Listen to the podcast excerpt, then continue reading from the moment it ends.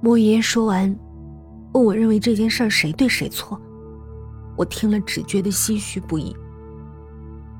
秀秀，有些时候，真相确实会被淹没，但坏人犯了罪，我相信就一定会受惩罚。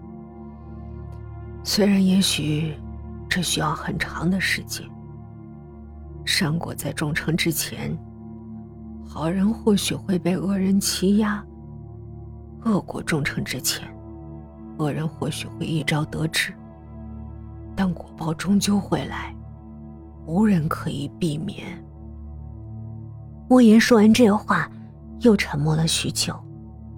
我似懂非懂，只觉得莫爷爷此时的表情让我看不明白。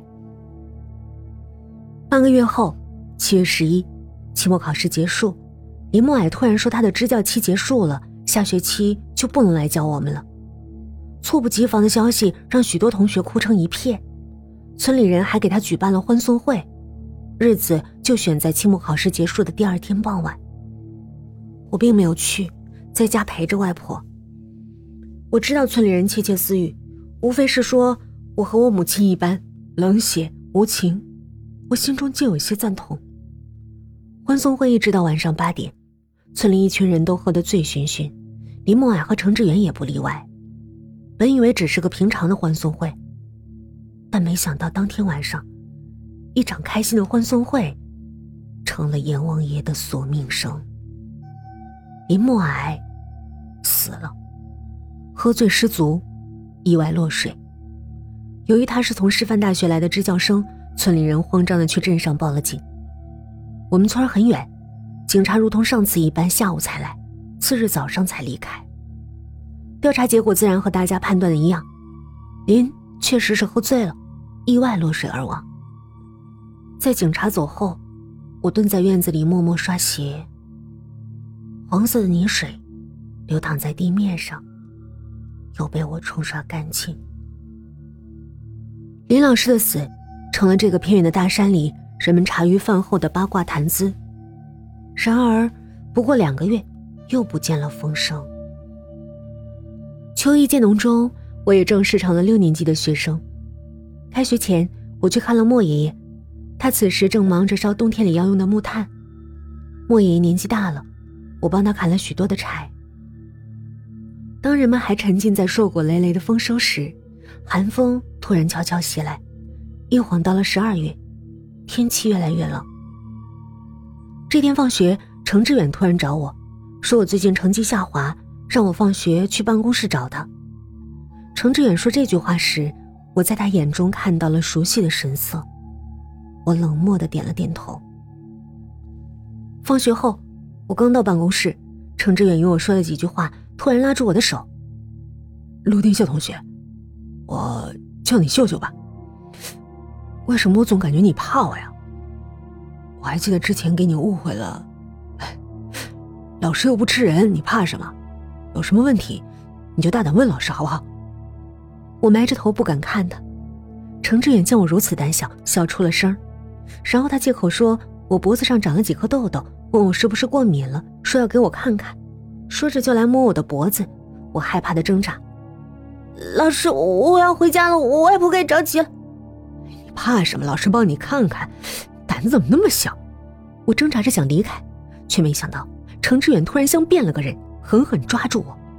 他问我最近是不是还在被村里人孤立？我没回答。他又开始威胁我，即便他对我做了什么，我去告状，村里人肯定不会相信我的话。毕竟没人再信我，没人会信一个有前科的孩子。见我不言语，程志远又开始自言自语：“我说林木就是胆子太小。”怕被人发现，就急着想离开，没想到自己先交代，真是活该。这种事儿，在别的地方哪有机会下手？家长们的眼睛盯着保护鸡仔一般的，只有这种封闭落后的山村，只有家长没见过世面的无知村民才有条件那么快活。我敢说，你即便真捅出去，那些村民家长也不敢声张，毕竟女娃子的贞洁比天还大。即便把青海女娃子抓起来，那这女娃子也得被一辈子指指点点。之后，程志远强迫着我，在办公室里和他发生了关系。他是个成年人，我拗不过他。他威胁我，如果不听我的，就杀掉我瘫痪在床的外婆。我唯有听从他的话。之后，他威胁我不能告诉任何人。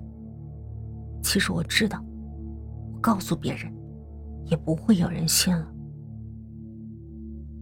那天下午，我扶着墙离开办公室，下体撕裂的血染红了裤子，我连走路都困难。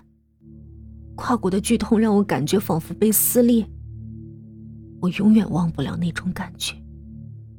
那男人压在我身上，还往我嘴里吐痰，我只觉得恶心。离开办公室，我蹲在学校门口干呕了好久，我一边哭一边吐，冷风吹在脸上，混杂着泪水和鼻涕，冻得我脸上生疼。我擦干眼泪，把自己伪装成没有异样，才回了家。在当时刑侦技术相对落后，在那种偏僻的乡镇，根本没有有效的 DNA 检测手段，除非被当场抓住，否则侵犯女性很难被定罪。还好最近外婆身体越发好了，渐渐能下床走动，这也是我灰暗生活中唯一能开心的事儿。但是。